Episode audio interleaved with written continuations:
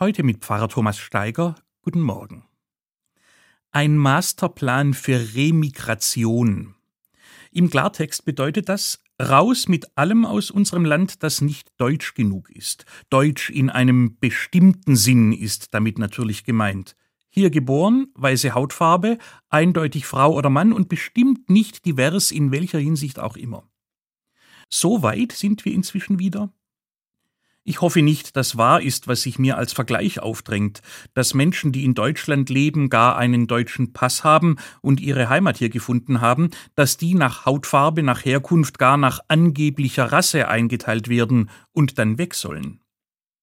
So aber hört sich an, was auch Politiker von im Bundestag vertretenen Parteien im letzten November bei einem geheimen Treffen besprochen haben, um, wie Sie wohl sagen würden, wieder Ordnung im Land herzustellen. Pikanterweise hat das ganz in der Nähe des Ortes stattgefunden, wo 1942 bei der Wannsee-Konferenz die sogenannte Endlösung der Judenfrage beschlossen wurde. Ich meine, Dazu kann ein Christ nicht schweigen, weil es die Grundfesten des christlichen Menschenbildes angreift. Dieses hat auch dazu beigetragen, dass wir seit 75 Jahren eine Verfassung in unserem Land haben, die die Würde jedes Menschen für unantastbar erklärt. Jedes Menschen, der hier lebt. Ich weiß nicht, ob die Verfasser unseres Grundgesetzes auch die folgende Bibelstelle im Sinn hatten, als sie das als ersten Artikel formuliert haben. Ich musste sofort daran denken, als ich mit der widerlichen Nachricht konfrontiert war. Paulus schreibt an die junge Gemeinde von Christen in Galatien einen Satz, der klarer nicht sein könnte. Er heißt, hier gibt es keinen Unterschied mehr zwischen Juden und Griechen, zwischen Sklaven und freien Menschen, zwischen Mann und Frau, denn durch eure Verbindung mit Jesus Christus seid ihr alle zusammen ein neuer Mensch geworden.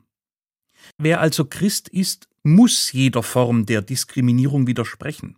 Ich bin geradezu gezwungen zu sagen, das ist falsch. Es widerspricht dem Geist des Christentums und dem unseres Grundgesetzes.